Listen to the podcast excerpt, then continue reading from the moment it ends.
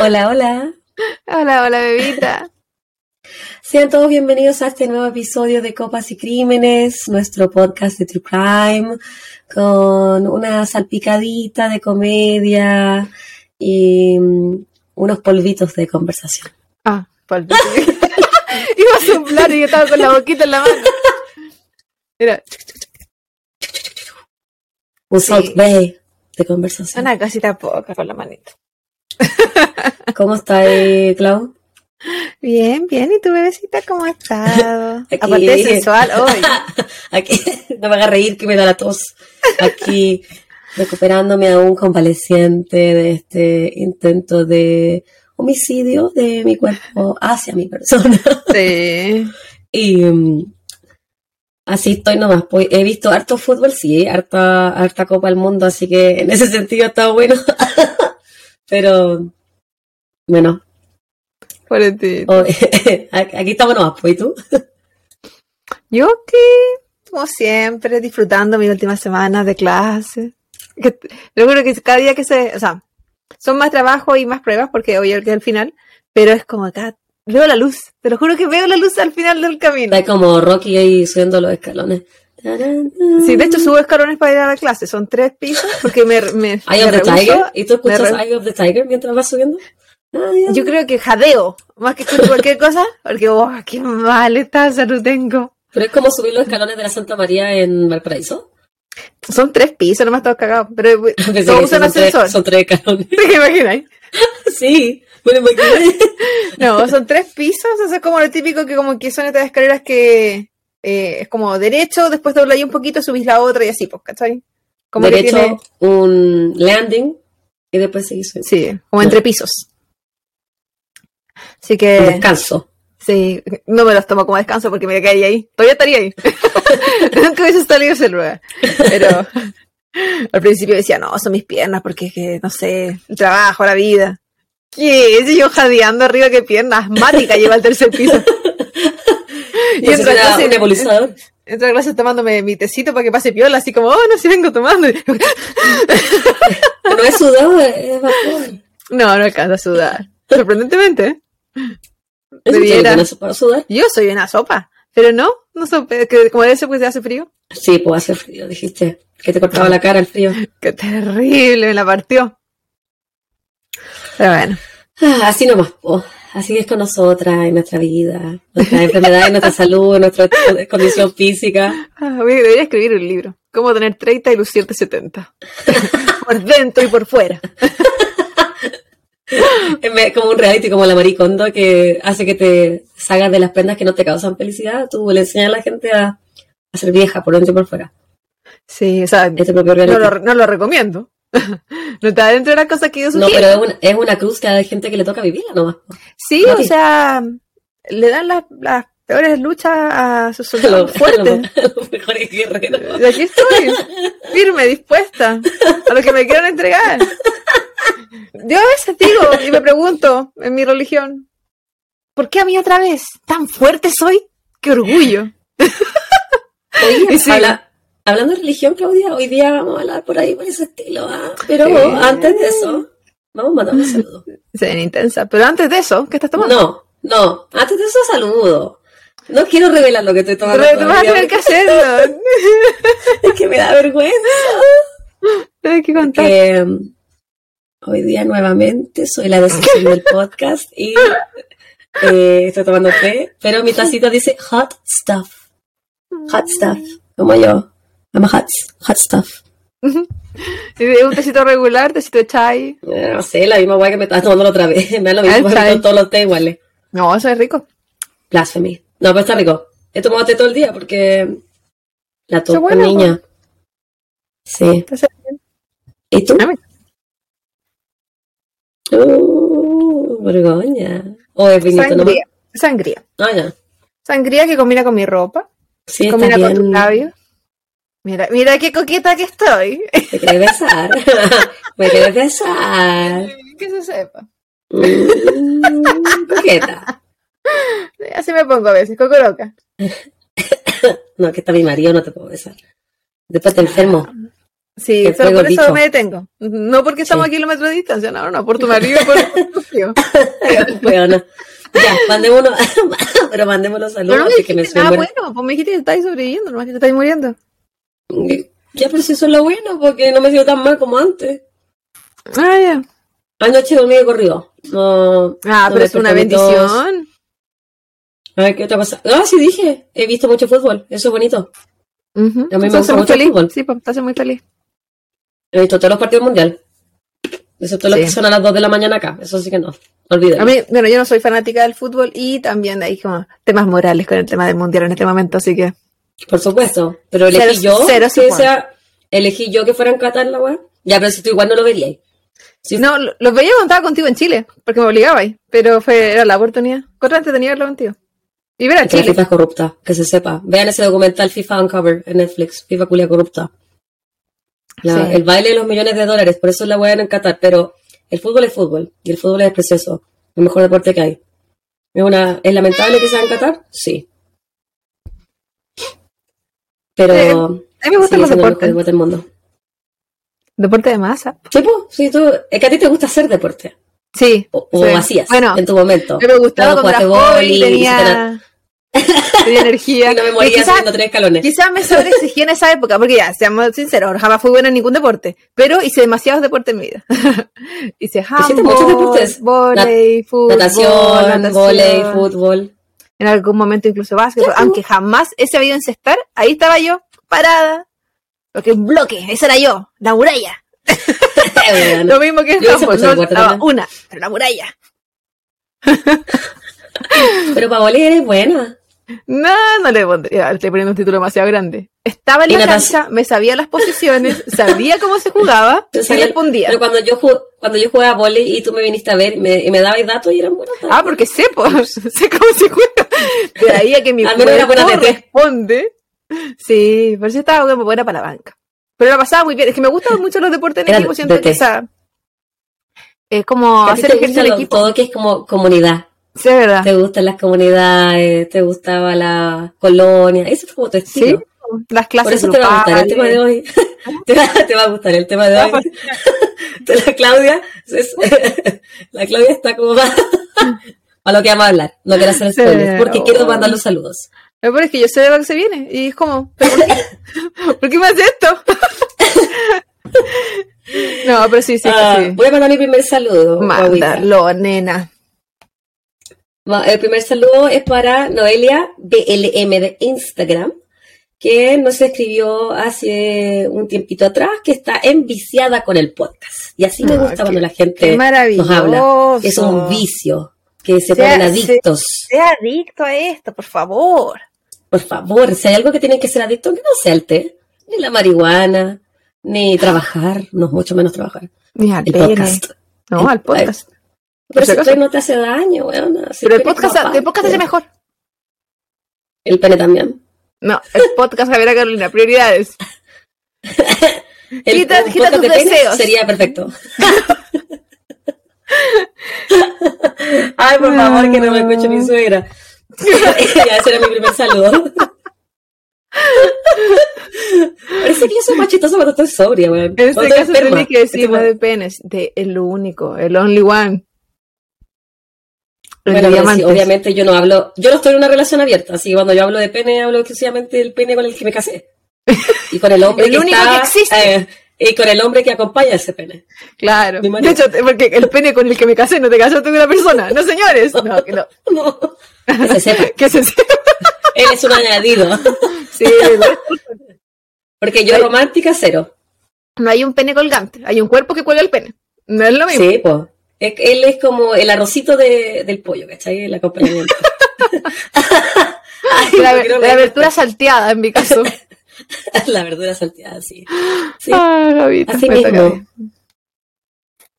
Pero bueno, volviendo a los temas, perdón, la gente que tiene que estar escuchando de, de aparatos reproductores. Discúlpenme, discúlpenme, chiquillo, pero este es mi verdadero ser. Yo me, yo me neutralizo y trato de, trato de hablar de lo, lo menos posible de, de, De lo que llaman. realmente soy. De lo que ella realmente me vive, respira. Me acordé cuando, cuando fuimos al, al estadio cuando viniste para mi cumpleaños. La lo estaba mirando. ¿Qué le tuviste que hacer, weón, para, para comprar estos asientos tan cercanos de la cancha? Contemos. La Javita estuvo de cumpleaños y yo la fui a ver. Y él, bueno, yo había comprado los pasajes de hecho para el día antes del partido. Y Javita me dice, no, no sé, Esteban nos va a, a comprar pasaje, pasaje eh, entradas para el estadio, qué sé yo. Y Porque ese era el día después de mi cumpleaños sí. jugaba el Barcelona, que es mi equipo favorito, y jugaba con el Real Madrid acá en Las Vegas. Sí, en el estadio de Las Vegas. Y bueno, acá tampoco se dé mucho el fútbol. Mi ciudad, de hecho, no hay un estadio de fútbol. No es como, no es tan común en ciertos lugares. En fin. La cosa es que, eh, y yo, como ya mencionamos hace unos segundos atrás, yo no soy fanática de nada.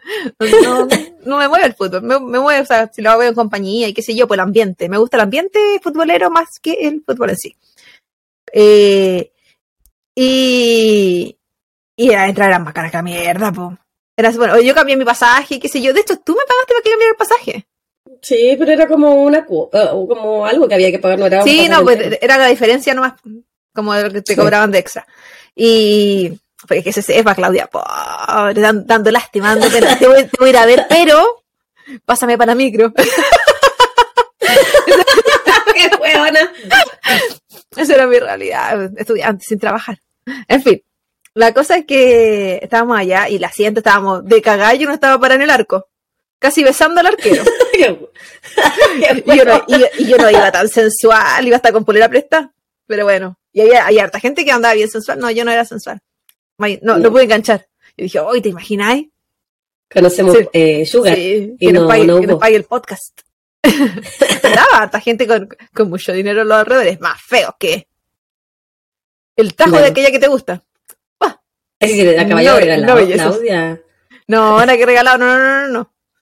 Sí, hay. Y no, yo, en gusto no hay nada escrito. Y cada loca con su tema, cada loco con su tema, de lo que les guste, lo que no les guste. Pero no, es que yo siento que el dinero no me la endulza lo suficiente. No. es que depende de qué tan feo es el, el, el hombre que acompaña sí, ese o sea, Sí, no, bueno, podrían ser feos. Me llama la atención las personalidades, en verdad. Pero. No, no era el caso. Sea, que si yo conversé con esas personas. Pero no. Que también. No, me, no, no, no, creo, no creo que me llamaría la atención estar con alguien que ostente tanto. Entonces, lo que vimos, por ejemplo, esta gente que estaba vestida de, de cabeza a pies con unas ciertas marcas y los relojes y qué sé yo. Los Gucci. Los. Sí. Andaban. Ya, manda tu saludo. ¿Tú qué te ponía a contar de fútbol y te voy a contar? Bueno, la cuestión es que la Javi no tengo idea cómo le habrá pagado a su marido. no sé qué clase de succión habrá. Qué ordinaria era mi cumpleaños. Sí, pero pues, algo pagaste, me hiciste un intercambio, todo por mí, gracias amiga. todo para tenerme. Sí. sí. es verdad. Eh, yo vuelvo a YouTube, como en el, en el episodio anterior. Yo voy a seguir con esta saga, yo esta lucha, si yo, tengo, si yo, tengo, que peregrinar y irme de punta y coba hasta Chile arrodillada para lograr esto, yo lo voy a hacer. Yo voy a seguir en esta cruzada. Porque como dije antes, yo soy una luchadora. Porque si me van a enviar a, a mí estas luchas tan difíciles, ahí estoy yo. Ya, weona, pero dando tu es saludo. Para Víctor Rojas Cabrera, nuevamente, yo, yo me fui al pasado, esta persona no escribía hace dos meses. y pone que eh, que él le gustaba mucho oír las cosas que nosotras conversábamos, que le gustaba eh, la primera parte de la introducción, era la época que estábamos recibiendo críticas. Bueno, recibiendo, creo que me avisó mucha gente, una persona, pero yo me lo tomo todo personal, así que esa persona para mí valía por 100. Y él nos mandaba saludos desde Talca. Así que, Víctor Rojas Cabrera, ojalá nos sigas escuchando, nos sigas viendo, que nunca más comentaste, de Talca. pero de Talca para el mundo. Saludos para Talca, eh, mi mamá nació en Talca. Y para el hospital de Talca. Así que. Si no, a lo, salud, al hospital de Talca no hay que mandarle salud porque ahí cambiaron a mi mamá. Ahí, uh, la, la, bebé cambiada original. Ella fue la primera. Aparte que Talca come, eh, mojan el pan de los completos, así que qué vergüenza. ya, bueno, vos tenés nada escrito. Yo le voy a mandar un saludo en Instagram, o sea, una persona de Instagram que se llama Eliet Isabel y ella nos escribió que nos ama y que le, que le encanta nuestro podcast, que nos escucha en Spotify y también nos dio una recomendación que la tengo anotada para el futuro. Espero no defraudarte uh -huh. con mi investigación y mi entrega. eh, que no sea tan vergonzosa como el último episodio que, que yo tuve que relatar una historia. Que estaba en cuerpo y alma. Sí. Te toca, Bobita. Bueno, como se, se sabe, yo con YouTube, así que ¿para qué, para qué darle con la introducción? Eh, nuevamente, hace dos meses atrás, nos escribió Mr. Gaba, o MR Gaba, no sé, si- bueno, digámosle Mr. Gaba.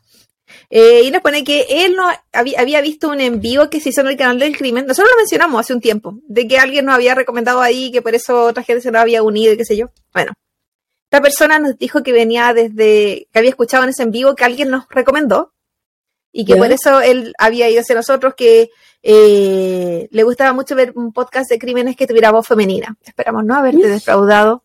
No, o sea, no sé si esta es la voz más femenina que vas a encontrar, pero, pero Pues se definitivamente la mía ahora no.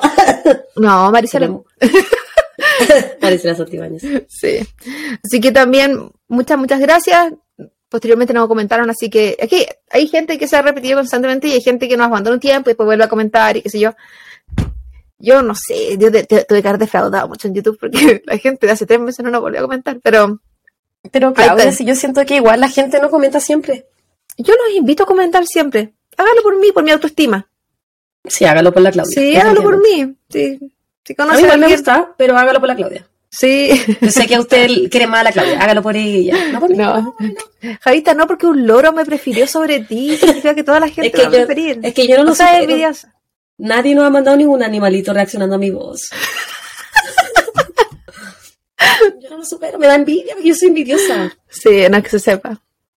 Y yo me siento halagada, y nuevamente, porque yo nací en el mundo animal equivocado. Bueno, eh, ya que terminamos con los saludos, eh, antes de pasar a la siguiente, A lo que es Eh, el caso en sí. claro, a lo que vinimos, quiero recordar a todo el mundo sobre la campaña que nosotros estamos acompañando de nuestra amiga eh, para su hijo, Nachito, recuerden, juntos por Nachito, juntos, X Nachito, eh, la pueden encontrar en Facebook, lo pueden encontrar en Instagram, está en todas partes.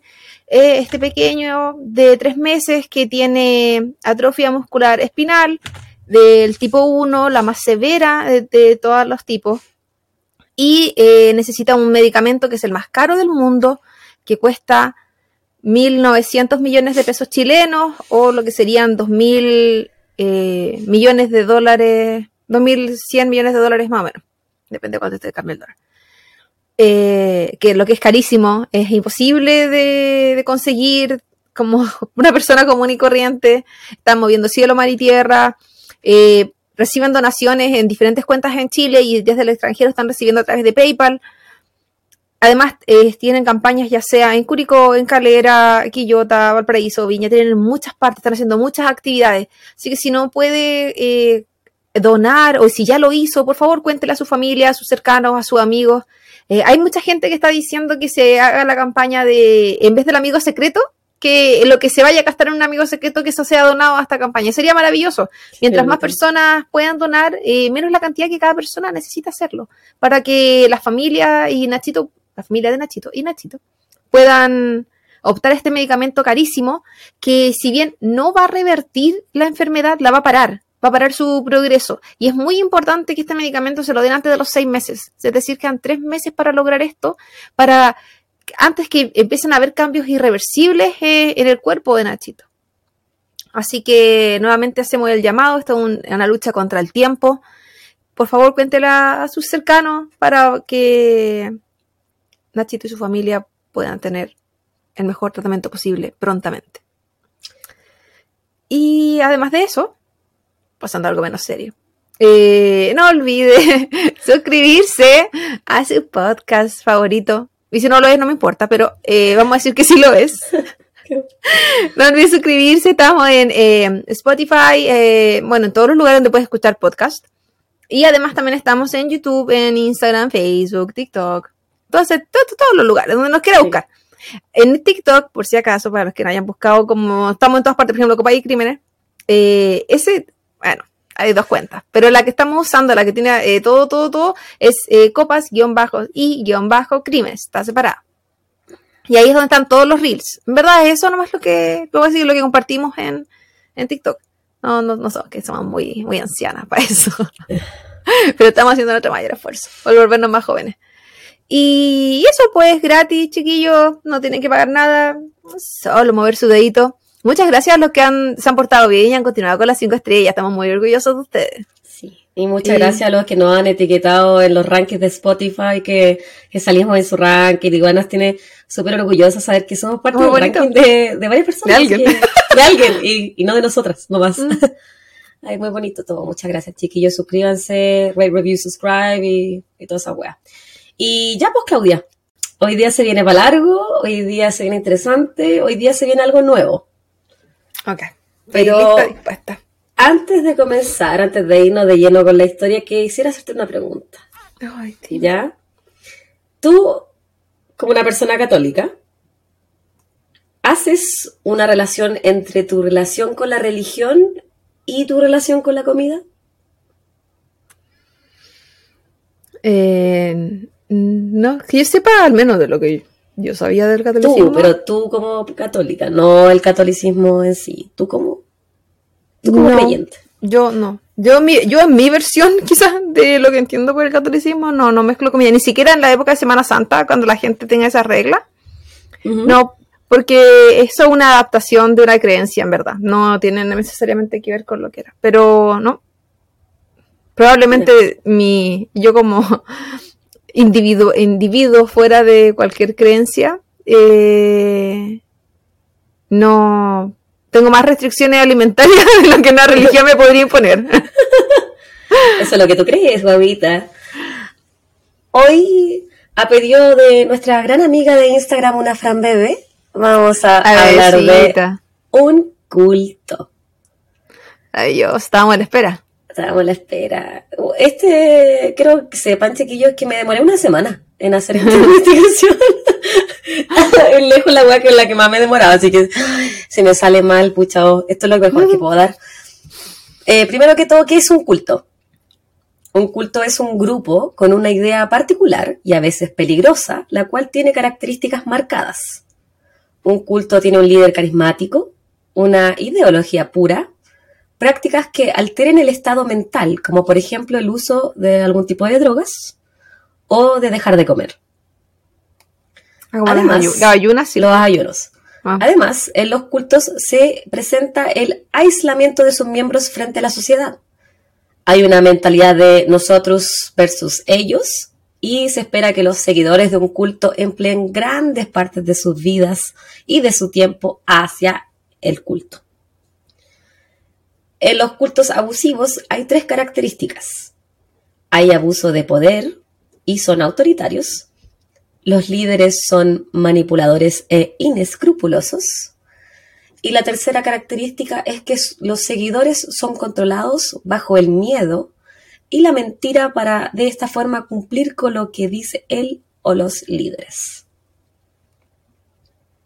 Hoy nos vamos a dirigir al sur de Estados Unidos, específicamente a Tennessee, un lugar al que no hemos ido nunca.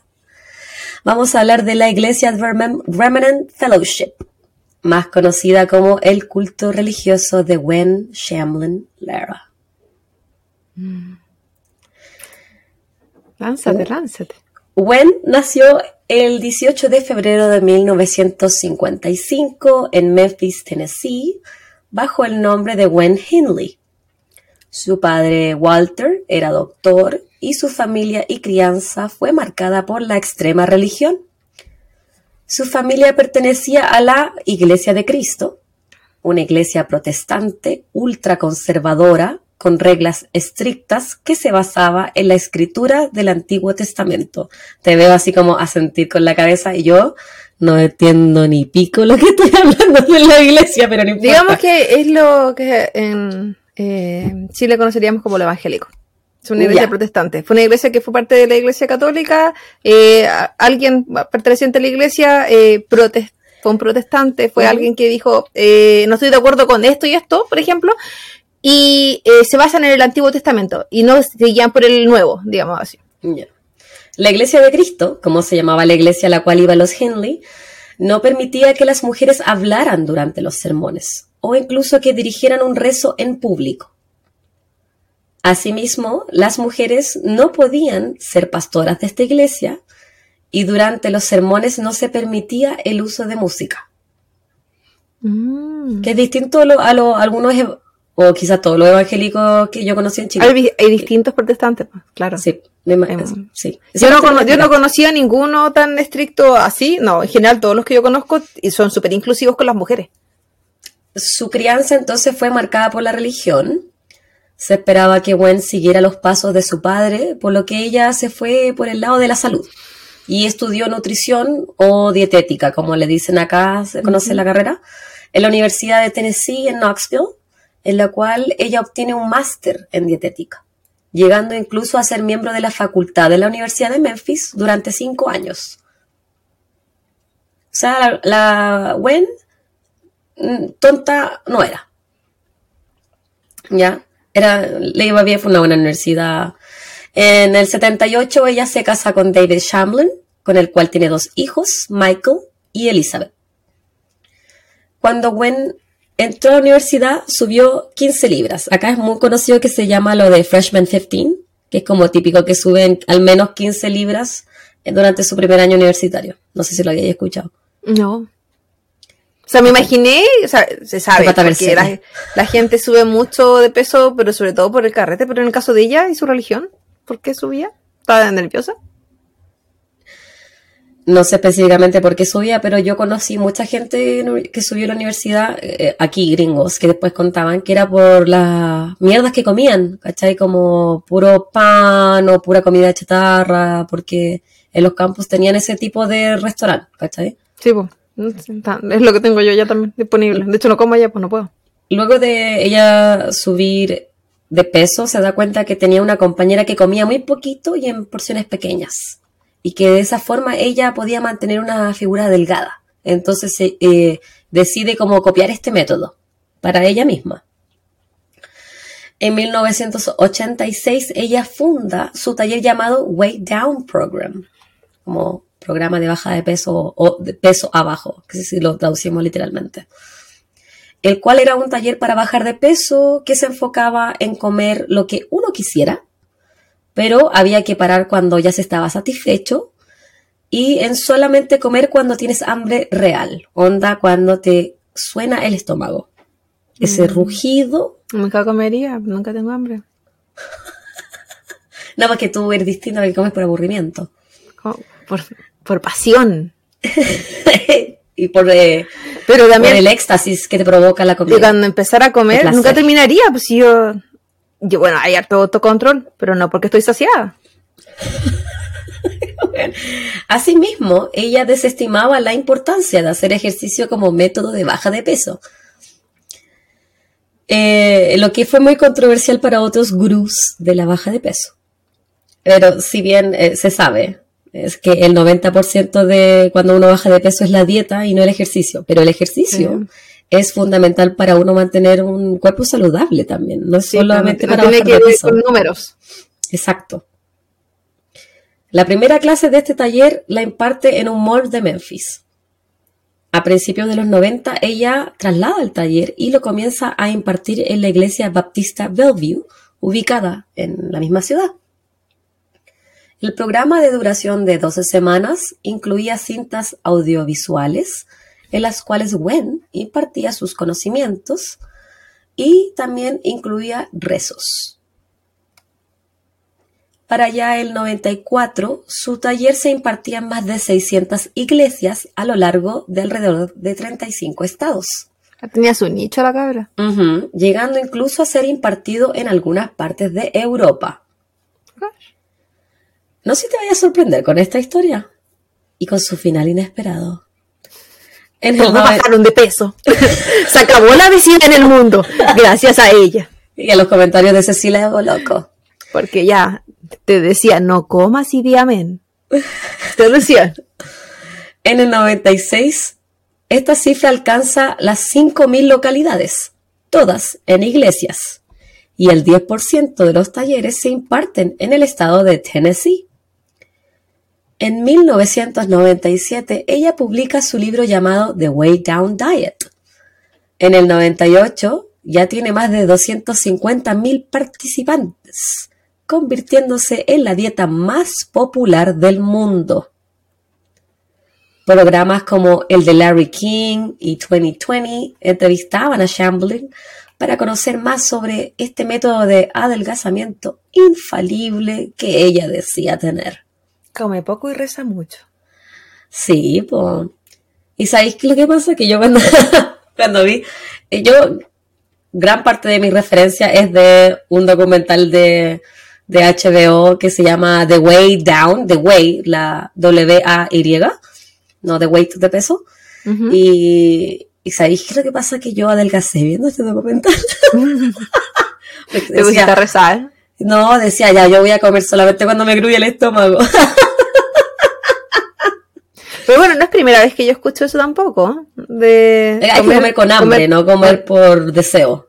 Sí, pero el problema, el problema, es que cuando uno llega a comer, cuando tiene eh, hambre, eh, por lo general eh, son casi atracos. Po.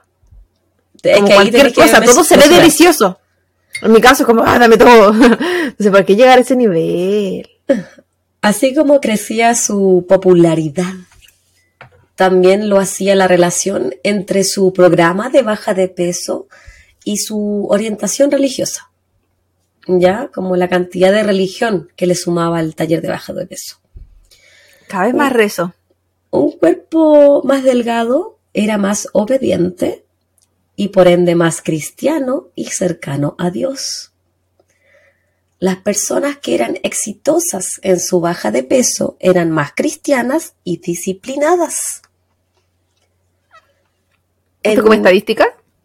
Es lo que decían ellos, la ah. gente del Way Down Program, principalmente Wen Shambly. No, obviamente no hay una estadística de, científica que diga que entre más religioso más flaco. Yo creo que también, o sea, no es tan alejado, porque el hecho de que... O los budistas y gente muy religiosa, claro, ahí sí, pero... No, no, yo hablo específicamente de la gente que seguía el programa día. Probablemente también el, el creerle, ahí ya tenía que, y si ella mezclaba su discurso, que puede, poder haber tenido alguna base científica, no lo sé. Eh, era, nutricionista, así que sí, pues. conocimientos tenía.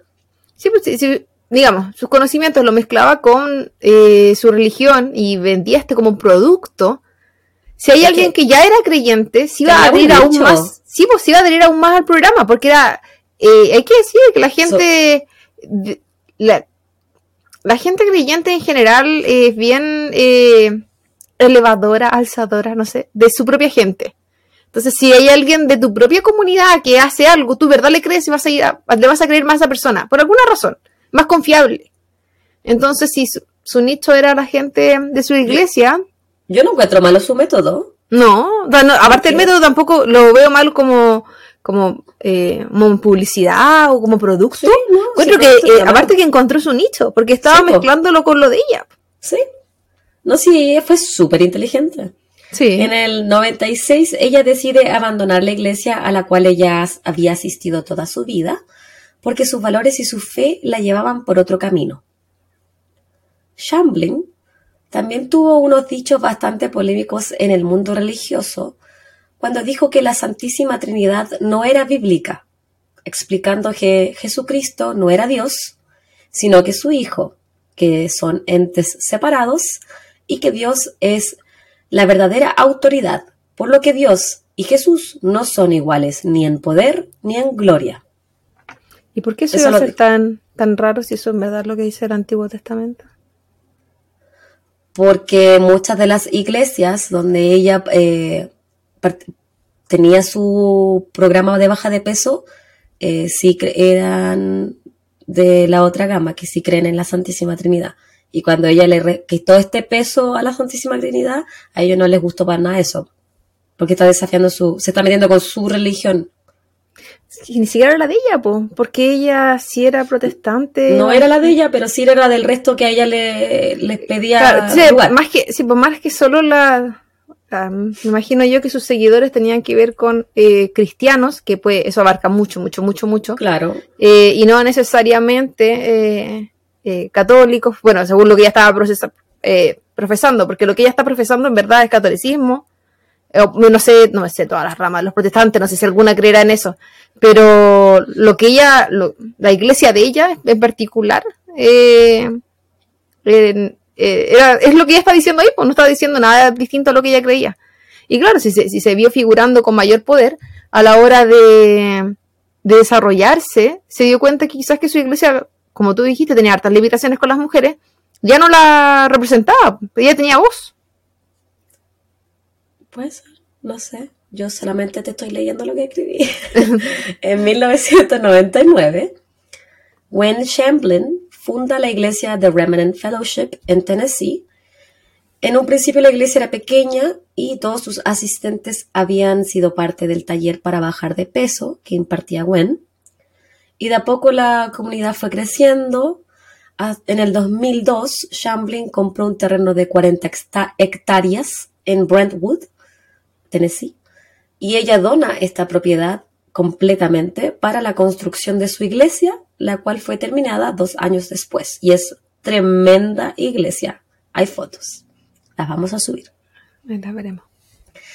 Brentwood es una ciudad pequeña ubicada en Tennessee, como dije anteriormente.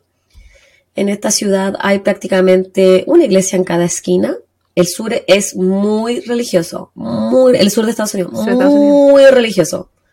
Sí. Todas las personas se conocen entre sí en esta ciudad, en Brentwood, y hay poquísima diversidad. La mayoría de las familias son blancas, conservadoras y ultra religiosas. Y ultraderecha. Y ultraderecha también, y el Ku Klux Klan. En un principio, la iglesia Remnant solo tenía 2.000 asistentes todos los cuales, solo, todos los cuales vivían cerca de la iglesia. Asimismo, Gwen dona el Way Down Program a la iglesia y consigo todo el dinero que este programa trae. Oh. Gwen y su familia se radican en Ashland, una mansión de 25 hectáreas, con su propio helipuerto, Ashland era utilizado también para todos los eventos de la iglesia, incluyendo matrimonios de sus feligreses. Los integrantes de The Remnant Fellowship tenían que pagar y participar en el taller para bajar de peso. Si tú no lo hacías, no eras lo suficientemente puro, ya que las personas delgadas eran más cercanas a Dios. Se puso gordofóbica la amiga. es que esta es la original eh, Cecilia Boloco. Sí, ella sabía que los muchachos no le iban a querer a los demás si comían.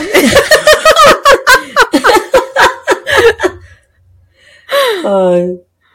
De real gordofóbica. Déjame tomar un poquito de este té porque me pica la garganta. Sí, tómatelo todo ahorita. Así, se puso. Y, ella me imagino que tiene que estar flaquita también en esa época. Sabes que sí, era delgada. Es una mujer eh, blanca, rubia, eh, no se ve muy alta tampoco, de ser prototipo como sureña, me sí, y, y delgada. no sé si ese prototipo, estereotipo. Sí. Yo creo que estereotipo, Claudia. Eh, donde quedé. Asimismo, algunas personas que trabajaban en el taller se les dijo que si no cambiaban a la iglesia de Gwen, no podrían seguir trabajando en el taller. Y los que abandonaban la iglesia o su taller para bajar de peso, volverían a retomar su peso anterior porque no creían en la verdadera religión, que era la que se impartía a tu cara en la iglesia de Remnant. Los participantes de la iglesia de Gwen eran los elegidos. Para ser flacos y deliciosos. Porque eran más cercanos a Dios. Entre más flaco, más delicioso, más cercano a Dios. Sí, porque ¿cuándo viste que Jesús era gordo? que no había comido en esa época. ¿Y cuándo viste que María, María era gorda? No, señor. Más falso todas esas imágenes. Los eh, integrantes de The Remnant Fellowship se deben ver siempre sonriendo, felices y bien vestidos. Los niños están vestidos de blanco, con vuelitos, su pelito bien peinado y rizado. Parecen querubines. ¿Podían usar las mujeres pantalones? Eh, sí, eso no lo no escuché en ninguna parte que no pudiesen ocupar pantalones. Porque es que hay un- una parte Sí. protestante que no pueden usar, o sea, Sí, que sí. solo pueden usar falda. La iglesia también se caracterizaba, caracterizaba por tener líderes únicamente hombres, a los cuales se les llamaba elders.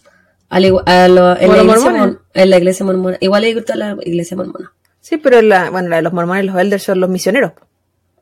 Estos eran los, los pastores, Estos son, digamos. estos son como los pastores o como los líderes. ¿Cachai? Ya, tengo- usan el mismo nombre, pero para un objetivo diferente. Sí. Gwen, sin embargo, era la cabeza de esta organización y daba los sermones, algo poco usual en el mundo evangélico cristiano. En el documental de HBO, que, que te dije que había visto, algunos de los entrevistados expertos en cultos decían que The Remnant Fellowship era algo así parecido como a The Handmaid's Tales. Para los que ven esa serie, tienen más o menos una idea de a lo que me estoy refiriendo. Yo, yo conozco iglesias en Chile eh, evangélicas, protestantes, que tienen pastoras. Entonces no lo he encontrado tan, tan raro. Pero sí me acuerdo la primera vez que escuché una fue como, oh, no tenía idea que esto existía, porque que quizás en los 90 no habían. O sea, alguna corriente que Hay varias religiones acá que las mujeres son eh, pastoras y, o que los pastores se pueden casar, Ah, sí, pues. que tienen familia. Es que hay tantas religiones también. Incluso que, que incluso que hay una corriente católica que se casan los pastores. po. O sea, ¿Ah, los, los sacerdotes sí. Ah, bueno. Si hay de todo en la ciudad del Señor, donde busca una iglesia y pregúntale de dónde viene, porque cada, cada iglesia tiene una historia diferente. Sea, es como, en Chile es más, eh, como, eh, menos tipos y como, ya, todos somos esto, todos somos esto, ¿cachai? O todos somos nada. Ya. Pero acá hay de lo que se te ocurre, una iglesia con la de al lado pueden tener nada que ver. Pero se va, tienen las mismas, los mismos fundamentos, las mismas bases. Solo que cómo funciona la iglesia en sí, Las restricciones que tiene. claro, pues la religión como el fundamento religioso como tal, también es la interpretación que le dan a la Biblia, hay que hay algunas iglesias que toman la Biblia como libro histórico, y es un libro interpretativo, tiene historias. Entonces es como, y a ti te dijeron que, no sé, tenía que matar a, a tu hijo para probarle a Dios que eras capaz de hacerlo. No, weón, es un libro interpretativo, es para que entendáis la metáfora y la fábula y la weá de esa cuestión. Pero ya cada religión con lo suyo. Las visiones de la religión de la Remnant Church eran muy rígidas y conservadoras. Habían sacado a la Santísima Trinidad como una piedra angular de la religión cristiana, y esto provocó que el resto de las iglesias que impartían el taller de baja de peso de Gwen, esta parte ya te la dije antes, lo tengo escrito acá, prohibieran en sus recintos. Por lo tanto, este solamente podía ser impartido en la Remnant Fellowship de ahora en adelante. En el documental, está pasando un helicóptero, hablan varios ex miembros de la iglesia. Todos decían que en los primeros años eh, eran de las experiencias más bonitas que ellos habían vivido. Como que la pasaban muy bien con las fiestas que hacían, los eventos de la iglesia, el sentido de comunidad. Los mismos sermones causaban inspiración en sus asistentes. Prácticamente todos habían bajado grandes cantidades de peso. 120 libras, 50 libras, etc. No, era efectivo. No, si era fe- es que le iba bien. Por eso yo estoy más delgada, porque también venía esta Remnant Fellowship. Amén. Hermana, me he convertido. Ahora, ahora no tomo alcohol y soy religiosa. De hecho, estás con tecito y más flaca. Detente, Claudia. Ay, que va a ser tan terrible. When los... Ay, espérate, que tengo que tomar té porque me pica la garganta. When se está muriendo. los subía al escenario a las personas para mostrar sus cambios físicos. Y veían con los pantalones así como, oh, estos eran mis ex pantalones bajados 120 libras. ¿Cómo se llama Ah, ese, ese Alabado de. Sí. ¿O el que daban en Chile? No, y bueno, también. El de Chile era cuestión de peso, pero el de... Loser. sí. es como lo mismo, que la Y gente salían pone su así, así como, he bajado tanto de peso, oh, alabado sea Dios y la weá. ¡Amén! Sí, así, así, ese estilo. ¡Aleluya! Incluso si tú bajas mucho de peso, cantidades importantes, 80, 100 libras. Hay un premio. Y aún así eras un, hay un premio, un pastel, un pastel. Pero igual eras como rellenito, ponte tú. Te decían que tenías que hacer ayuno prolongado para que siguieras bajando de peso. Porque, Básicamente no comáis. sí, así mismo. Porque entre más bajas de peso, más Más santo era, más puro, por ende, más cercano a Dios. Qué, qué maravilloso. debo decir que a pesar de que me moré mucho en hacer esta investigación, la pasé muy bien escri- escribiendo esta wea. Sí. Podríamos decir entonces que la gente que tiene trastorno alimenticio y están... ¿Necesita la religión? eh, no, bueno, y están eh, muriéndose por estos problemas que esto le conlleva, están en el cielo casi. Según lo que esta religión quiere imponer. ¿Había un límite que ellos decían esto no es saludable o para ellos era... No. No hay un límite que rompa el deseo aquí. Ah. A partir de... era una invitación a trastorno alimenticio esa? Sí. A partir de 1997 y hasta el 2015, Wen Shamblin escribió y publicó ocho libros, todos relacionados con su taller de baja de peso y la religión. En una deposición, años más tarde, ella es consultada por si, eh, si es que ella cree que es una profeta. Shamblin responde que ella no conoce, comillas, el nombre de su don, pero que ha sido elegida por Dios. Si eso no dice que eres profeta, entonces ¿qué dice que eres profeta? Ah, la loca era profeta, profeta de la, de la nutrición y el Señor. No, está muy buena esta wea. Antes de continuar, Claudita con- y público querido, con mi siguiente parte de esta historia, quisiera hacer una advertencia. Que lo que se viene, si bien es breve, involucra la muerte de un menor de edad, así que por favor adelántense si necesitan unos 5 o 10 minutos. ¿Ya? Yo no tengo Adela- posibilidad. No, tú, si quieres, si quieres me muteas y yo te hago una seña. No, dale. Estoy cada día más ruda, más fuerte. En el 2007, The Remnant Fellowship se embarca en una lucha legal para ayudar a dos miembros de la iglesia. Joseph y Sonia Smith fueron acusados de causar la muerte de su hijo Joseph, de 8 años de edad, el cual murió en el 2003. Joseph había muerto dentro de un baúl que había sido cerrado por fuera amarrado con cuerdas de bungee. Sus padres fueron acusados de su muerte porque cuando ellos llamaron a la ambulancia y el menor llegó al hospital, se le encontraron heridas en todo su cuerpo, excepto las palmas de sus manos y las plantas de sus pies. Joseph además había sufrido un traumatismo encefalocraniano se supone que este golpe lo recibió cuando su padre lo encierra en el baúl cerrando la tapa de este fuerte y pegándole de esta forma en la cabeza. Cabe destacar que los Smith habían sufrido de la pérdida de otro de sus hijos, de este tenía meses de edad, 11 semanas antes de este evento. Nada. Nada. ¿Y la, la causa de muerte de ese otro niño? no es revelada, en, al menos eh, donde yo leí. Así que decían que había muerto de eh, síndrome, eh, el SIDS, síndrome de asfixia inme- es espontánea inmediata, ya se me olvidó la wea.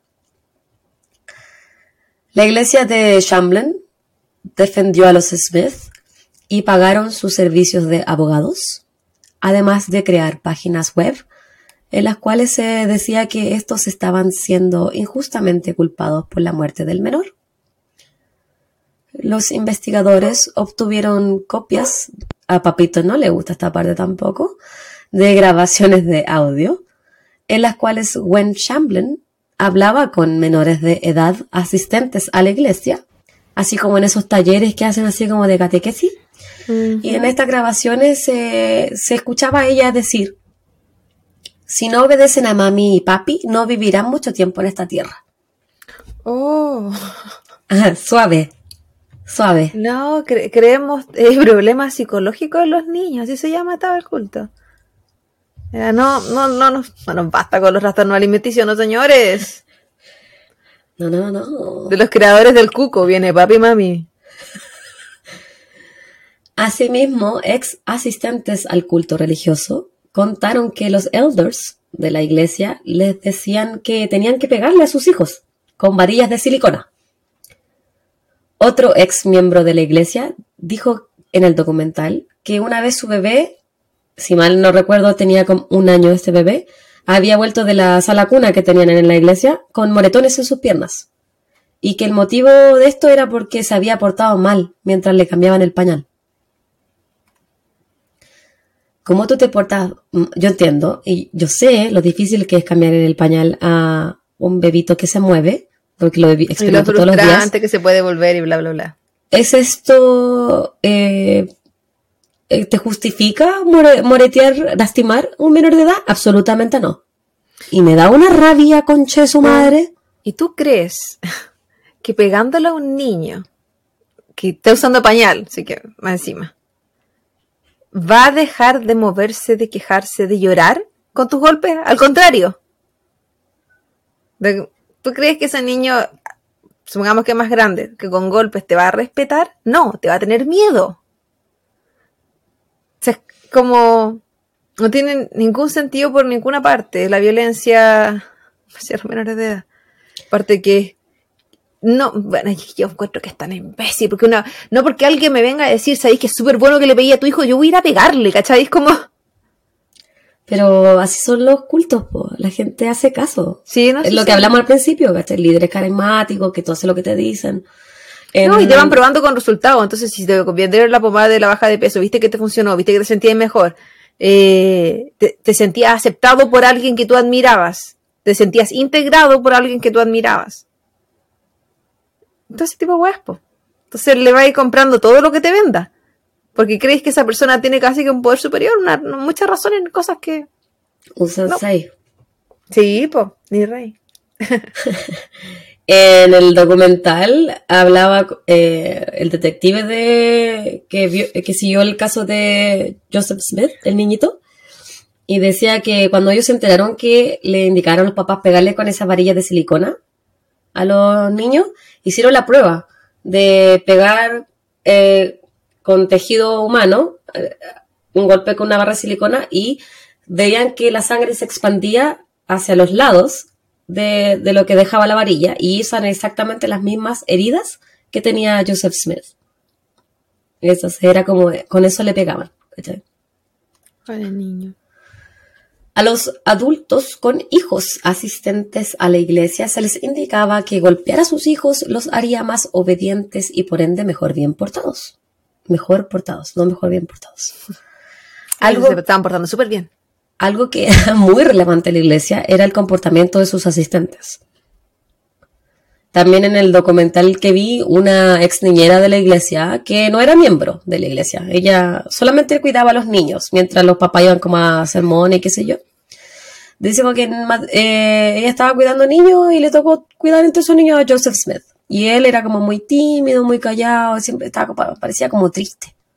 Entonces ella le consultó al papá, a, Joseph Senior, qué que, juego o actividad ella podía hacer con el pequeño para que fuera más feliz, estuviera más contento. Y él le dijo que lo golpeara. Entonces ella dijo así como, ¿cómo? Y él le dijo, golpéalo fuerte y le hizo un señal así de pegarle con el pollo. ¿Y por qué? Porque eso le iba a alegrar. Posterior a eso, el pequeño Joseph fue a otra habitación con sus padres y en esta habitación, según la ex niñera, el menor había sido golpeado por sus progenitores y cuando volvió, él estaba más sonriente. Ay, qué buena. A pesar, y con esto termino con esta terrible historia, a pesar de los esfuerzos legales de la Revenant Fellowship para proteger a los Smiths, ambos fueron encontrados culpables y sentenciados a cadena perpetua más 30 años. Malo, weón. Se va a decir ninguna otra wea. Exactamente, hijo de puta. Es que me imagino esa situación como, y te tenéis que reír con Chetomare mientras le pegaban. Así me lo imagino. Y, y, más te vale que salgas con una sonrisa de esta, de esta habitación. Sí. Me da como... no, imagínate también la culpabilidad de la niñera tratando de hacer algo bueno, sabiendo que por, por preguntarle a los papás qué podía hacer mejor, no una queja, si como quiero ayudarlo, terminaste castigando a ese niño. Mm. Imagínate para ese niño lo que tiene que haber sido eh, eh, eh, el tratar de mantener contentos a los papás en cualquier requerimiento que ellos quisieran. Porque si no, lo que le iba a tocar. Qué terrible, weón. Menos mal que está. ¿Están presos todavía se pone? Ya te dije. 30 años más. Sí, no, pero se Pero pueden haber muerto, pues. No, están presos. Por siempre, el coche de madre. Bueno, Qué culiada, weón. ahora continuemos con la historia de, de. Gwen y la Remnant Fellowship. Gwen conoce a través de la iglesia a un actor slash músico y artista marcial llamado William Joseph Lara, más conocido como Joe. Joe Lara tuvo su rol actoral más emblemático en la serie de televisión Tarzán en Manhattan, entre el 96 y el 97, donde actuaba. ¿Él era el principal? Tarzán. Sí, él era Tarzán. Ay, sí sé quién es. Yo no cachaba eso. mi amigo, sí sé quién es. ah, sí lo vi ayer. Lara, quien tuvo una hija con su expareja, se había unido a la iglesia de los Remnant luego de que sus amigos lo llevaron a ella. Él no era particularmente religioso, no le gustaba mucho trabajar y más que nada quería dedicarse a su carrera como músico. Lara, quien era ocho años menor que Gwen, la conoce y ella decide separarse de su primer esposo David. ¿Era, era permitida la separación, el divorcio? Y aquí vengo, y aquí vengo a esta parte. A pesar de que en la iglesia de los Remnant el divorcio no estaba permitido, ella de, Ahora todas, sí. ella de todas maneras se separa de David luego de 40 años de matrimonio, 40 años, weona. 40, caleta. Y le dijo, chao, thank you, next. Porque tú no andas desnudo por Manhattan. Y la, la, ¿sabéis qué es lo que pasa? David era rellenito. Era, no rellenito, era Él no gordo. estaba cercano a Dios. No, no, él estaba cercano al infierno. Entonces, antes de que... Ella imagínate lo que tiene que haber sido para ella, que ella profesaba la delgadez, que ella profesaba el dejen de comer y recen. Por eso él estaba como tras bambalinas siempre. Oh, es que ella él tiene que haber sido su vergüenza. Eh, ellos se separan no sin antes tener que desligarse de grandes sumas de dinero, las cuales se las tiene que dar a David Chamberlain a cambio del divorcio. Ah, está bien. Esto causó problemas en la iglesia, ya que, como dije antes, el divorcio no estaba permitido. Las personas que pertenecían a la iglesia y deseaban separarse de sus esposos o esposas no podían hacerlo, incluso teniendo algo que se conoce como autoridad bíblica, que es cuando estás sufriendo violencia intrafamiliar o cuando tu pareja te es infiel. Aún así, no las dejaban separarse. Pero Gwen sí, porque ella es profeta. Sin embargo, Gwen explica a su congregación que Dios le había dado permiso para divorciarse de David.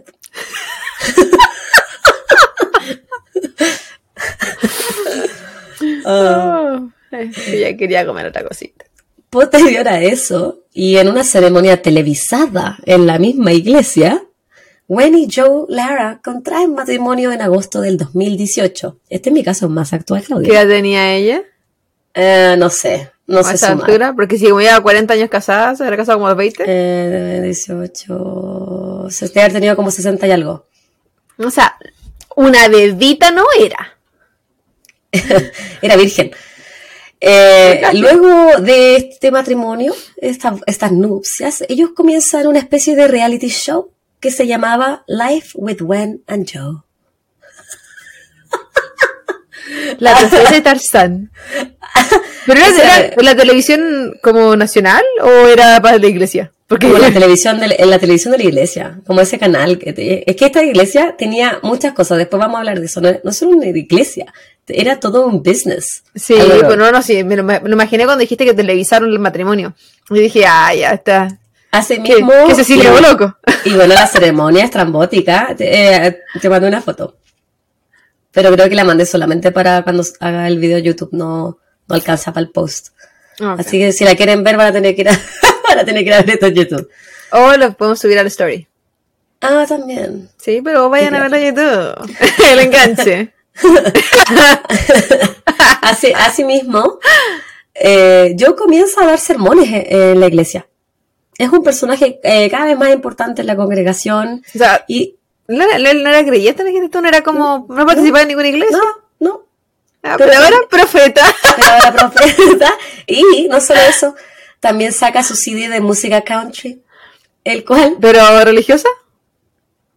Ay, no me acuerdo, yo creo que sí. El cual fue grabado en el estudio de música perteneciente a la Remnant Fellowship. Venían un estudio de música, pues weón. Es que no, no, es raro que las iglesias tengan sus bandas y sus weas y graben. Si eso se da en Chile, me imagino que acá debe ser a, ah, no eh, Universal una wea. en el documental del HBO también eh, vi que hablaba un caballero y justo en la parte que están hablando de cuando la Gwen se divorcia, que muchos dicen, yo no me puedo separar, mi esposo me era infiel, pero ella sí puede porque la wea. Entonces este caballero decía, mi esposa era fanática de Gwen, onda la imitaba. Ella bajaba de peso, hacía peinados similares, ¿cachai? Iba todas con ella, era como su ídola.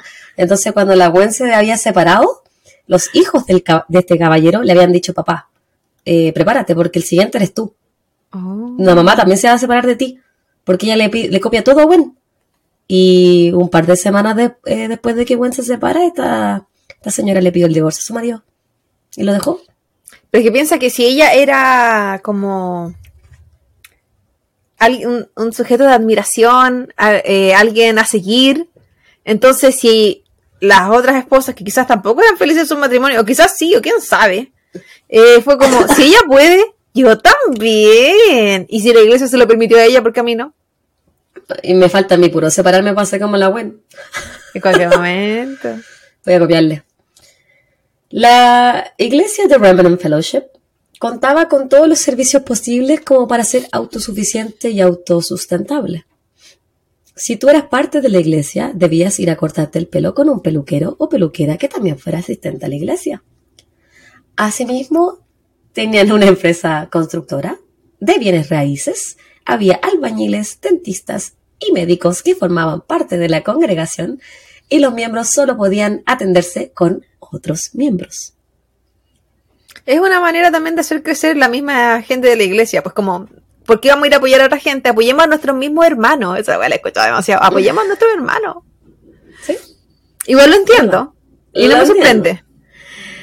Esto igual era una forma de manipular a las personas. Por ejemplo, si tú eres dentista y querías abandonar la iglesia, eso significaba que perderías a todos tus pacientes. Sí. Por el simple hecho de que ellos no tenían permitido atenderse con, no tenían permitido, no era que lo fomentaban, era que no podían ah, hacerlo. Se, pusieron Esa es la diferencia con una iglesia normal. Las regulares que uno conoce. Por su lo sugieren. claro. Por su parte, Gwen Shamlin Lara obtenía todos sus servicios gratis, como cuando quería hacerse la uña o su pelito, que por cierto era impresionante. ¿Su pelo? Sí. ¿En volumen? Como dicen en el sur, Claudia, entre más arriba, el pelo más cercano estás a Dios. Ah, era Dolly Parton. Y el pelo de esta mujer rozaba el Olimpo.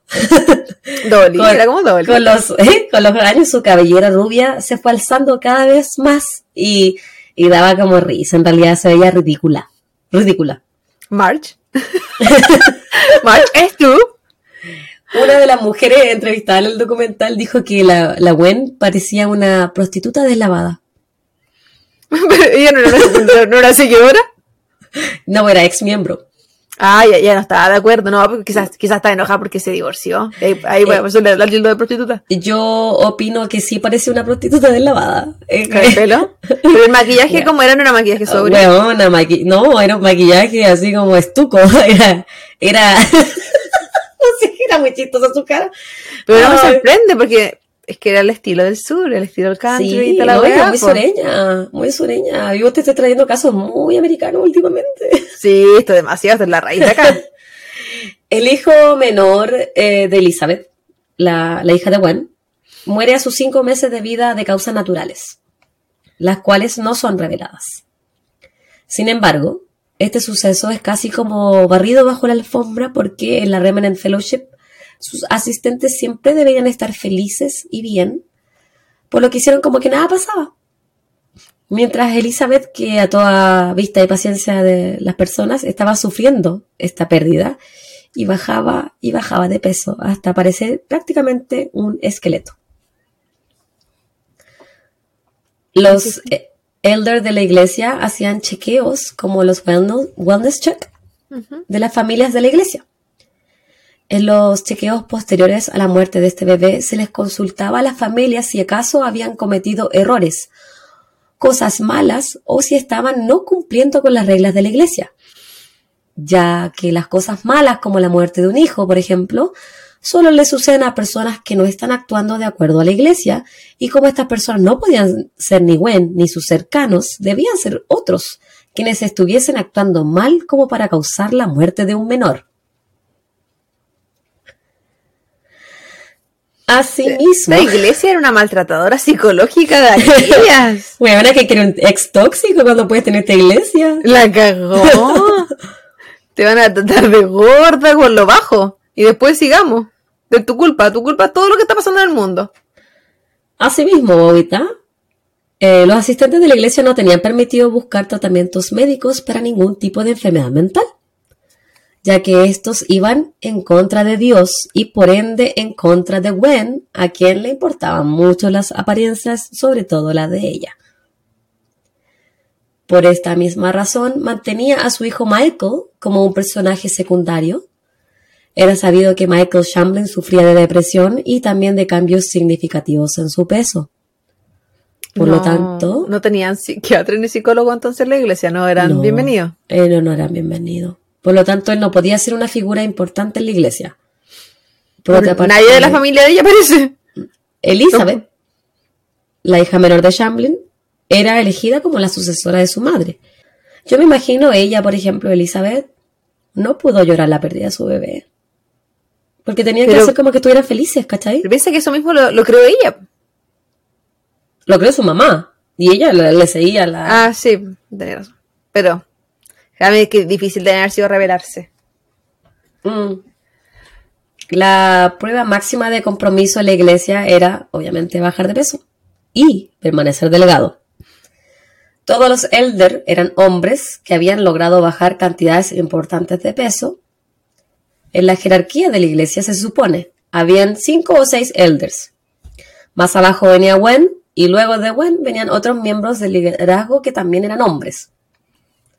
Sin embargo, era conocido y reconocido que la verdadera persona a cargo de The Remnant Fellowship era Gwen Shamblin Lara, la profeta de estos elegidos. La jefa. La iglesia, o mejor dicho, Shamblin, tenía el control total de sus feligreses.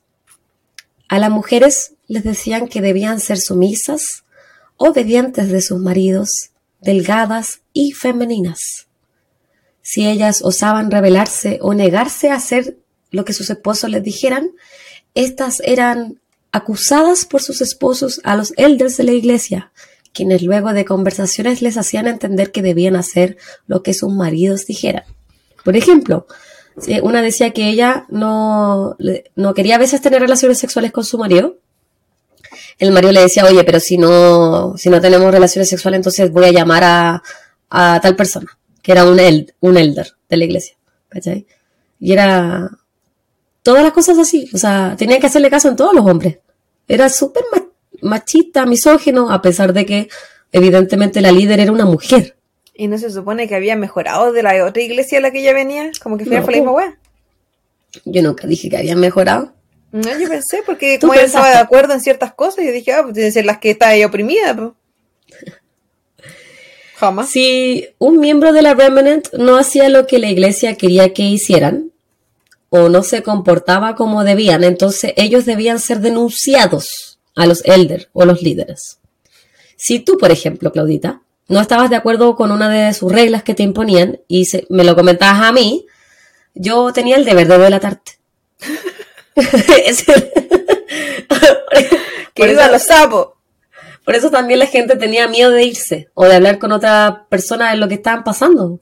Como que los mantenían en silencio y los callaban. ¿Viste? Es peor que los mormones de acá. Que lo que hemos visto que no, tienen, no pueden hablar con otra gente.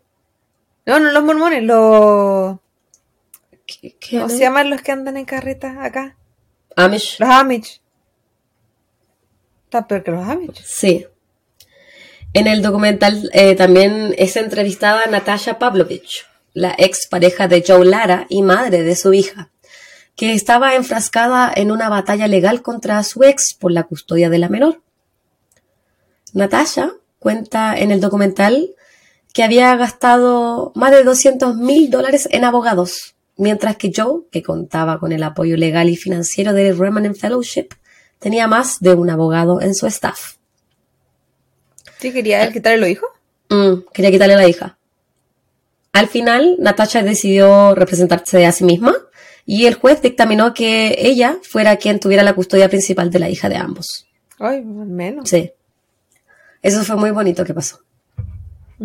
No se han pasado cosas bonitas. El hecho de que los otros se fueron presos para siempre. El hecho de que a ella le.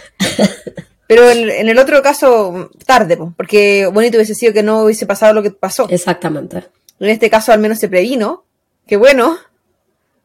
Para Sí. nunca haya tenido contacto con esa persona. Aquel Tarzán. El hombre desnudo por Manhattan. En mayo 29 del 2021, en Percy Priest Lake se estrella un avión Cessna con siete pasajeros. Ese día había poca visibilidad. El avión subió y bajó de altitud y a pesar de las indicaciones que le daban al piloto sobre qué ruta tomar o, qué altura mantener, el piloto le indica al controlador aéreo que no ve nada y que no sabe para dónde va. Pasada las 11 a.m. de ese mismo día, el avión se estrella en el lago Percy Priest de no más de 8 pies de profundidad, causando la muerte instantánea de sus siete pasajeros. Jennifer Martin, David Martin, Jessica Walters, Jonathan Walters, Brandon Hanna, el esposo de Elizabeth Chamberlain, el piloto Joe Lara y su esposa y líder de la Remnant Fellowship, Gwen Chamberlain Lara, todos fallecen. ¿Tú crees que eso fue preparado? No. Joe Lara, quien se había certificado ese mismo año en distintos tipos de aviones y helicópteros, no tenía muchas horas de vuelo en este Cessna en específico. Según expertos entrevistados en el documental, pilotear este avión era similar a un jet, mientras lo que él estaba acostumbrado era pilotear eh, más bien avionetas. Luego de que la noticia del fallecimiento de los líderes de la iglesia se hiciera pública, Elizabeth Chamberlain envió un mensaje de texto a gran parte de la congregación pidiendo que rezaran por los pasajeros y que el avión había realizado un aterrizaje rápido y controlado. De esta forma bajándole el perfil a la situación. En su mensaje Elizabeth también escribe, Dios está en control y no dejaremos de seguir adelante con lo que Dios quiere para esta iglesia. Tres Bueno, semanas lu- luego de la no muerte... podían estar tristes, po. No, po, no se puede. Tres semanas luego de la muerte de Gwen, su hija toma las riendas de la iglesia, diciendo que no tenían que parar porque estaban muy cerca de llegar a la tierra prometida. Por su ¿Cómo? parte, Michael, el hijo, él renunció a la iglesia, como que dejó, dio un paso al costado. La repentina muerte de Shamblin y de los líderes de la iglesia no entra en la narrativa de la iglesia Remnant, ya que según las enseñanzas de Wen, las buenas personas, derechas y religiosas que actúan de acuerdo con lo que enseña la iglesia no sufren pérdidas ni eventos negativos en su vida, lo que hizo cuestionar a los entrevistados en el documental si es que su accidente también fue un acto divino. De la Como- fortuna estimada, castiga. Pero no palo. De la fortuna estimada de 10 millones de dólares que dejó Shamblin Lara luego de su muerte, ni un solo centavo fue a parar a la iglesia. Uy, su amor por la iglesia, ¿dónde quedó? Y los feligreses. Entonces, y con esto termino. ¿Era la Remnant Fellowship un culto o simplemente una iglesia? Juzgue usted. Práctico, Porque. mm, ¿Aún existe? Sí. Mis referencias. Cara culto. La página de Wikipedia de Gwen Shamblin y de Joe Lara, Spirit Watch, eh, When Cult, People.com, eh, un artículo de Eric Todizo en mayo del 2021, News Channel 5, eh, un artículo de octubre desde del 2021, un artículo de The Sun de mayo del 2021, un artículo de Squire de abril de- del 2022, la página grunge.com, eh, un artículo de Alexandria Simón de octubre del 2021, la página es, es study.com, eh, What is a Cult, la página Con Daily, la página peoplepill.com eh, sobre Gwen Shamblin. Esa, esa es mi, esa es mi historia de un culto. No sé qué, no sé cómo lo hice, Fran Bebé, avísame. Pero, chiquillo.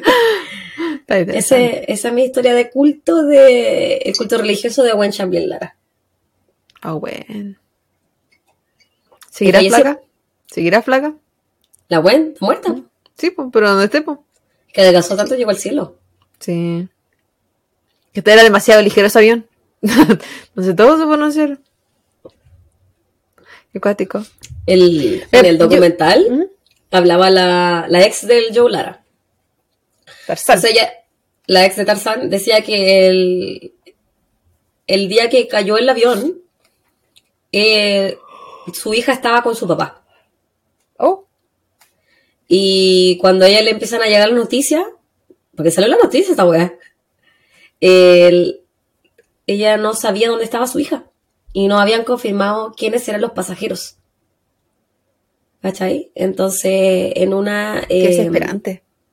Bueno, a cagar. Ella empezó a, como a llamar a las morgues, a la policía y qué sé yo. Y en una le devuelven el llamado de, de una estación de policía y el detective le dice, su hija no está en el accidente. Su hija está bien, está con los con otros miembros de la iglesia y estaba con otros niños.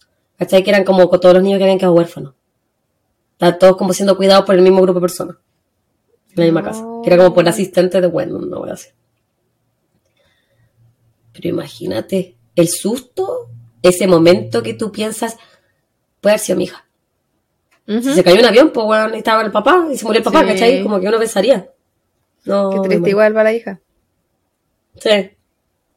Bueno, para todo todos los que quedaron ahí, pues. Sí, porque había papás, había dos parejas de papás y mamás, po. ¿Cachai? Estaba el, eh, estaba, bueno, estaba la Gwen y el esposo, otras dos parejas más de esposos y el, el yerno de la, de la Gwen.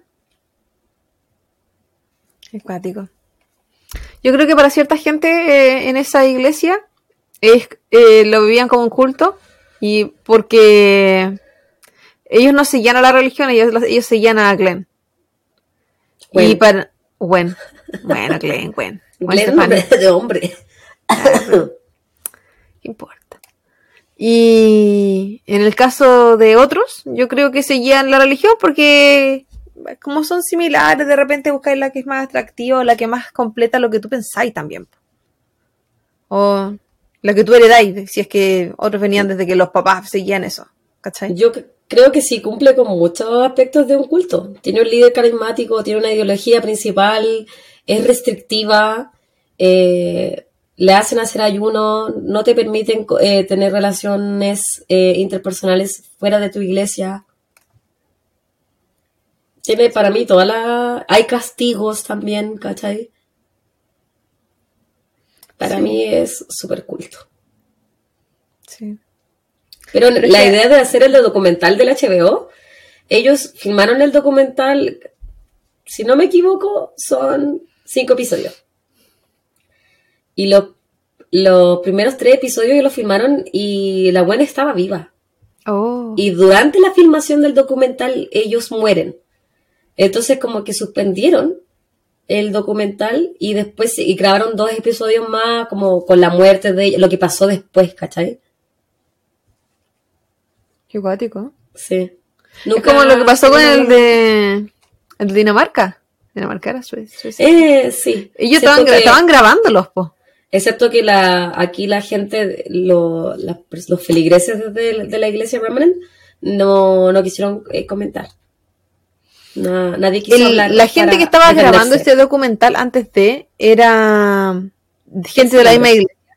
Todos eran ex miembros. Los que estaban grabando el documental. Los que, los productores y eso, ¿Eh? no. Ah, eso estaba preguntando. Pues era gente, como ellos tenían su propia tele, su, todo- su- su propia todo, Podría ser que yo mismo estuviera haciendo un documental, pues. No, no, no. Un externo.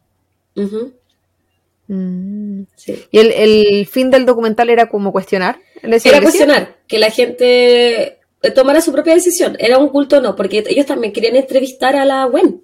Mm, Su- Y nunca pudieron. No, pues no pudieron. Y tampoco ellos quisieron.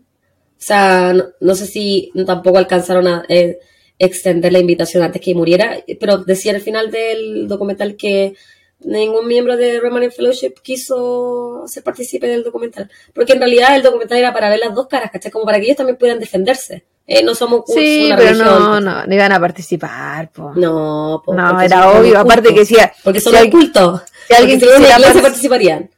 si alguien quisiera participar, estaría castigado. Pero los líderes, por último, po, No, ni cagando, si se protegen el potito. porque son un culto.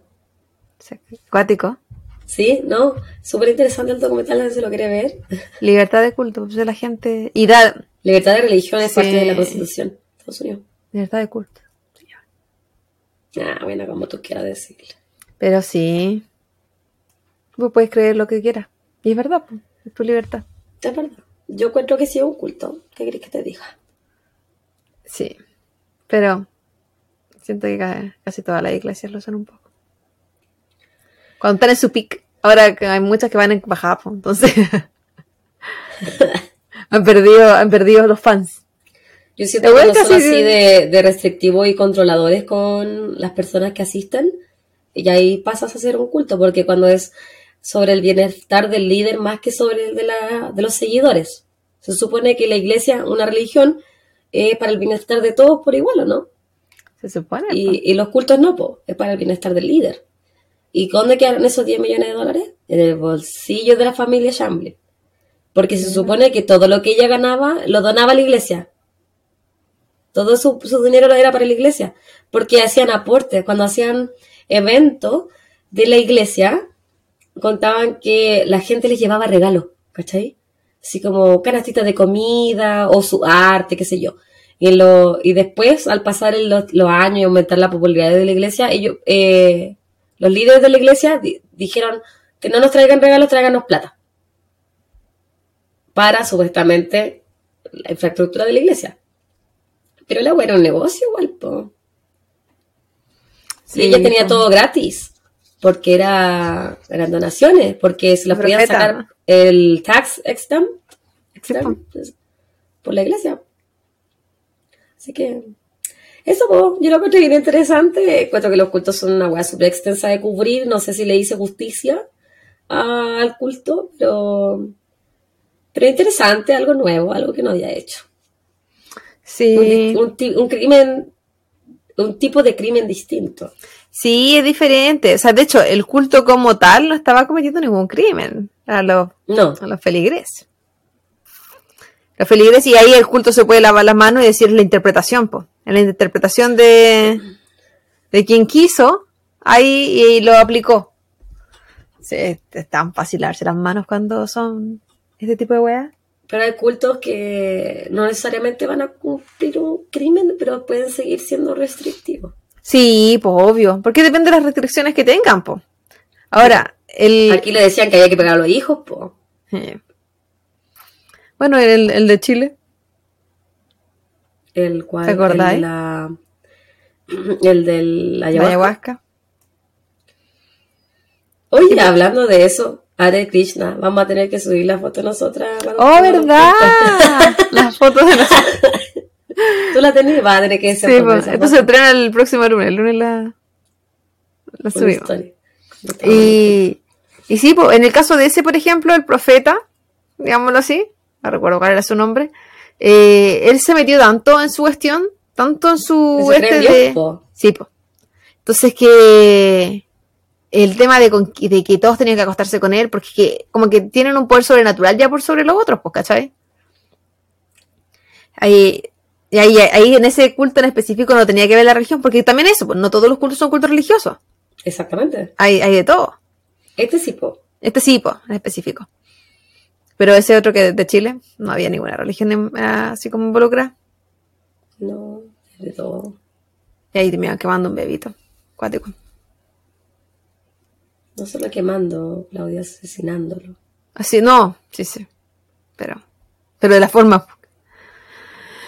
Pero no, estuvo interesante, estuvo entretenido, bien dinámico el caso, porque aparte que es con hartos años, pues. Sí. Es una historia de muchos años y, y, es difícil también abarcar todo porque dentro de lo que involucra los cultos hay harto secretismo. Sí. Que solo lo sabe quien está dentro de un culto y finalmente tiene que hablar el, como ya cuando se quiso salir, pues como la señora que dijo que parecía una prostituta deslavada. y me la imaginé tan vieja chota, tan eh, vieja de iglesia, igual diciendo eso. Pero es ver la, es la foto de la buen Chamblenecker, no estaba alejada de la realidad su comentario. ¿Y sus libros se seguirán vendiendo? Yo creo que sí. ¿Y la hija qué hace? Dirige la iglesia. Ah, pero ella no participa en ninguna de cosa como No sé. de no dietética. El, el último capítulo era como de ella, lo que va a hacer cuando, cuando tome las riendas de la iglesia. ¿Nunca habló?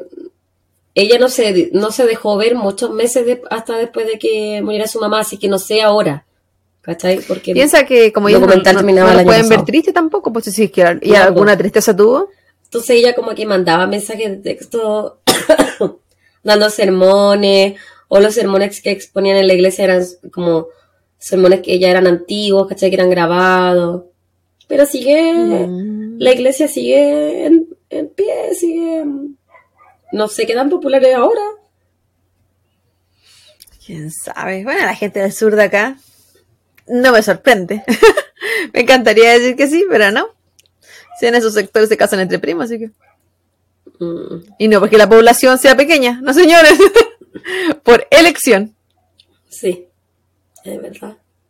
Y nada, y, y no tengo nada con que la gente se case entre primos. Ya cada uno, cada uno con, con lo suyo, pero Mientras sea eh, que ambas partes estén de acuerdo sí. y sea legal y todos sean No, mayores de sí, edad, que sea legal no necesariamente eh, significa que, que sea sean todos bueno, mayores de edad y que estén todos de acuerdo. haya consentimiento. Y que no olvidemos que la esclavitud, que no olvidemos que la esclavitud fue legal también, pues. Así que no todo lo legal necesariamente es algo bueno. Es verdad, verdad, verdad. Y no todo lo ilegal es algo malo. Es un tema eso, de control. eso es ¿no? todo, todo por hoy. Tú entrete, Sapita. Muy bueno. Estuvo diferente. Sí me gustó, me entretuvo. Era como estar viendo una serie. Un Y salvo lo, bueno, fuera de lo del niño, eh, que fue terrible, eh, lo demás estuvo como bien eh, peor igual, porque ya de repente tanto sufrimiento, si ella, ella venía un poco traumada del último Eh, caso que se Era un poquito más como para la risa casi. Sí, como que ya llama la atención.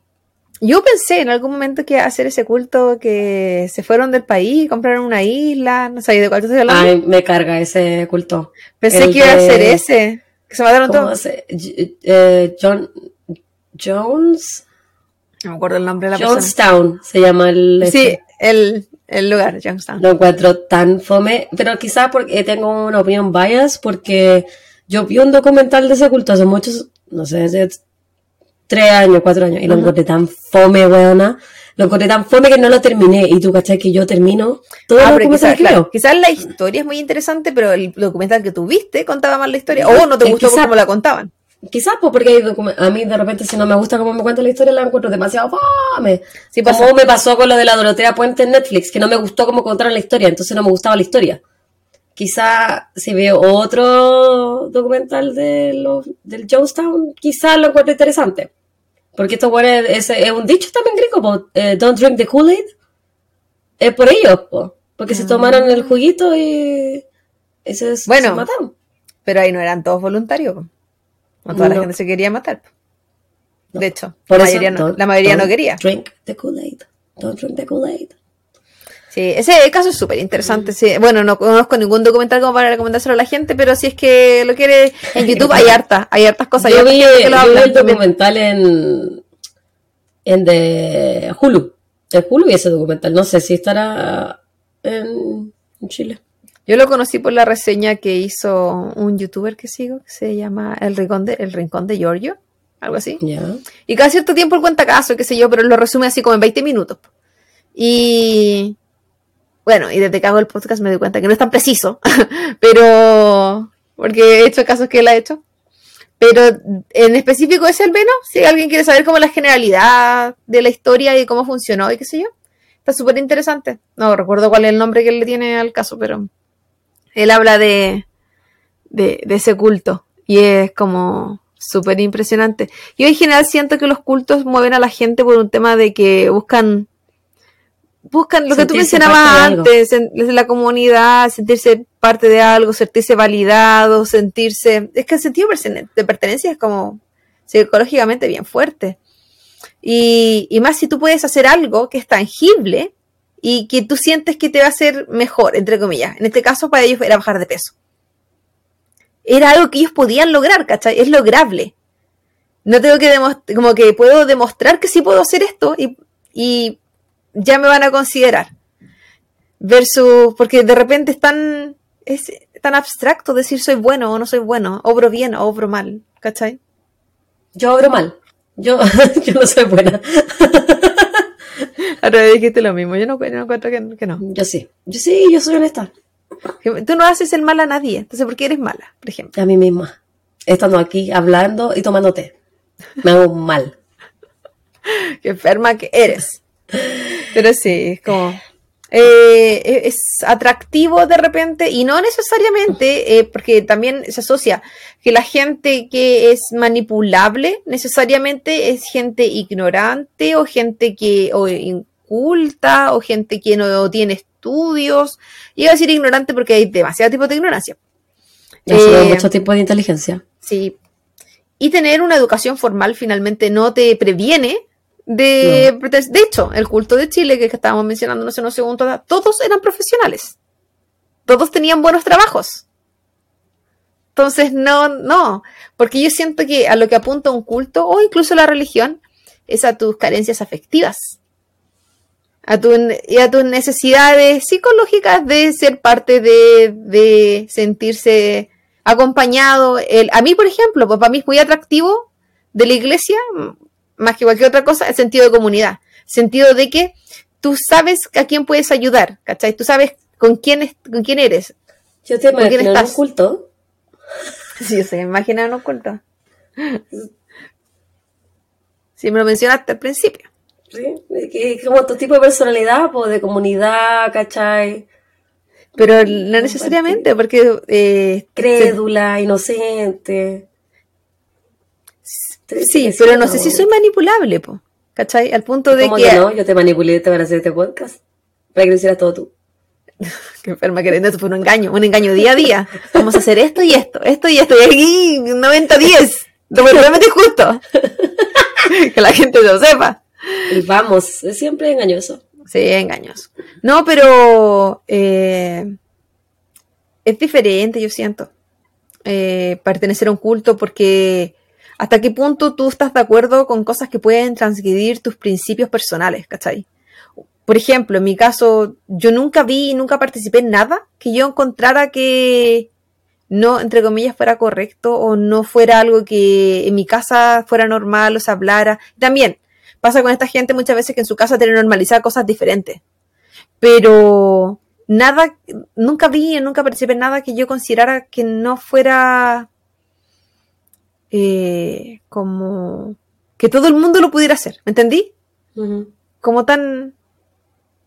Y, y también lo mismo, yo nunca fui de todos los domingos en ninguna de esas webs, pues si no... Es que no soy fan de nada y menos iba a ser de la iglesia.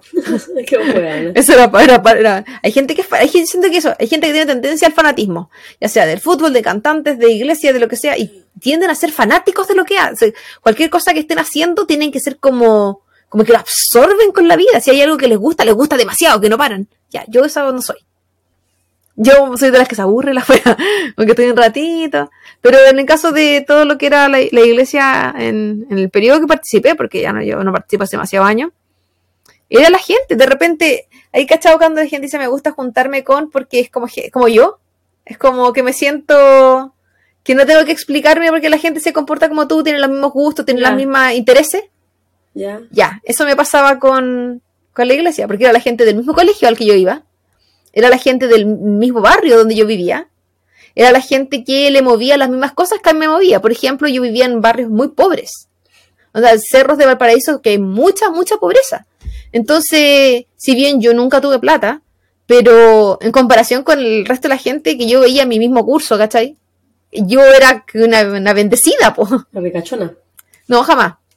No, jamás. Eso bueno, existía ese tipo de vocabulario, no, nosotros no, que la plata no era tema, pues si cuando no hay plata, la plata, debe ser, bueno, cuando no hay plata y eres niño, de repente la plata no es tema, eh, porque no existe, no es algo de lo que va a hablar.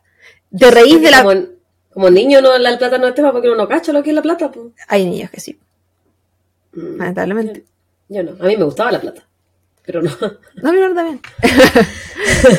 era, era, diferente, pero por eso, yo siento que son diferentes maneras de envolver eh, o de atraer gente a ser parte de. Si es que los intereses que estén presentes, cuando muchos años después participando, por ejemplo, en colonia, en campamentos, ese tipo de cosas, conocí a otra gente que también se dedicaba o que era, era, participaba mucho, mucho, mucho. Y hay un grupo en la iglesia católica que se llama Los Carismáticos. De hecho, me acordé cuando estaba hablando de eso. ¿Qué tiene que ver con lo mismo, con eh, no solo que, tengan carisma, sino con la gente que son jóvenes que están dispuestos como a participar y que participar de una forma mucho más activa. Y no es tanto ya leamos la Biblia, sino que es más allá, como es acción más que bla bla, ¿entendí? Y obviamente que eso, cuando yo conocí a esta gente, el tema es que yo cuando en general hago algo, digo, estoy muy ocupada, entonces dejo de hacer otras cosas. Eh, y eso me pasaba en esa época, yo estaba muy centrada en la universidad, muy centrada en mi pareja en esa época, no sé. Entonces, como meterme en más cosas para mí era imposible. En mí. Estábamos casi, casi divorciadas. En ese periodo. Nunca. Pero eso, pues, Javita, lo que es súper interesante. Da arte para hablar. Si hay, si hay gente que sepa mucho más que yo, por supuesto, porque yo es de lo que sé desde mi vereda y no significa que en verdad sepa mucho.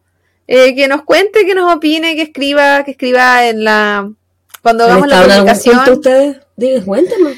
Sí, es que si, si, conocen alguna historia de alguien, si tienen algún amigo que alguna vez ha estado cercano, si la, si hay algo que esté como, porque yo nunca he tenido nada ni cercano, lo más parecido es la iglesia, pero... Mm, yo tampoco. Cuando apareció, cuando salió el de, eh, de la ayahuasca, igual fue tema en Chile porque no era algo como que se hablara. Mm, sí. Y ahí se... hicieron. Sí, también. Y Pero como avísenos si es que ah, conocen a alguien, ustedes han estado en un culto y nos manden la historia para que la Claudia quiera hacer ese episodio bonus track con, con su historia. ¿Sí? y acuérdense de los uh, QA que estamos haciendo para otro episodio bonus track que queremos, hacer. Preguntas y respuestas. de lo que sea, incluso de algún caso, qué sé yo. Por lo general, nosotros sabemos que la gente nos pregunta como el día que se publica y nosotras, como también somos desesperadas, respondemos al tiro. ¿Verdad? No guardamos la pregunta porque me carga a la gente hablando sola. Entonces, por eso ponemos estas cajitas, porque así sean preguntas que saben que van a ser respondidas mucho después. Sí, mucho después. Mucho, mucho después. Cuídense, eh, que tengan un buen inicio, final o mitad de semana, lo que sea que tengan, pero que sea bonito. Y mm, nos vemos pronto. Cuídense mucho, que estén bien. Javita, mejorate. Chau, chau. Bye, bye.